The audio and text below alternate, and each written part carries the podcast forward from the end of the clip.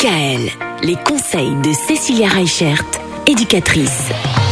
Cécilia, cette semaine, on parle des ados et leur manière d'apprendre. C'est pas simple, hein, l'apprentissage chez les ados, surtout là, à quelques jours des examens, notamment pour les collégiens, on pense au brevet. Et les ados, l'apprentissage, ce sont deux notions qui vont pas toujours très bien ensemble. Alors oui, il faut savoir que là c'est la fin de l'année, que souvent on a nos ados qui ont des résultats en baisse et on ne sait pas toujours pourquoi. Mhm. Donc l'idée c'est d'arriver à identifier pourquoi justement ces résultats sont en baisse. Première chose, généralement nos ados on les connaît bien, hein. c'est l'été, il fait beau plus tard, euh, du coup qu'est-ce qui se passe? Il y a moins de travail personnel qui est fourni. L'idée c'est pas d'accabler son enfant, l'idée c'est de lui demander de se reprendre et qu'au prochain contrôle, il essaye euh, vraiment de, prendre connaissance de ce qui allait, de ce qui est pas allé pour ne pas refaire les mêmes erreurs.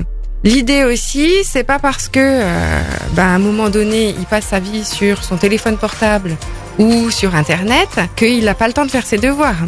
Donc l'idée pour les parents aussi, c'est à un moment donné d'arriver à restreindre ce temps, quitte à ce qu'on lui impose un temps de devoir. Alors je sais bien que pour les ados, c'est pas facile, mais où sur ce temps de devoir, on va squeezer tablette, téléphone portable. Et puis à un moment, ce qu'il faut savoir aussi, c'est que nos ados, souvent, c'est des jeunes qui sont pas toujours bien dans leur basket. Souvent, ça peut être euh, à cause de d'un copain avec qui ça s'est mal passé. On le sait bien, les histoires d'amour. euh, Il y a plein de choses qui arrivent au collège. Donc c'est important de faire le point, de faire le point avec euh, avec son enfant sans lui mettre trop de pression. Et c'est ce qu'on verra aussi demain.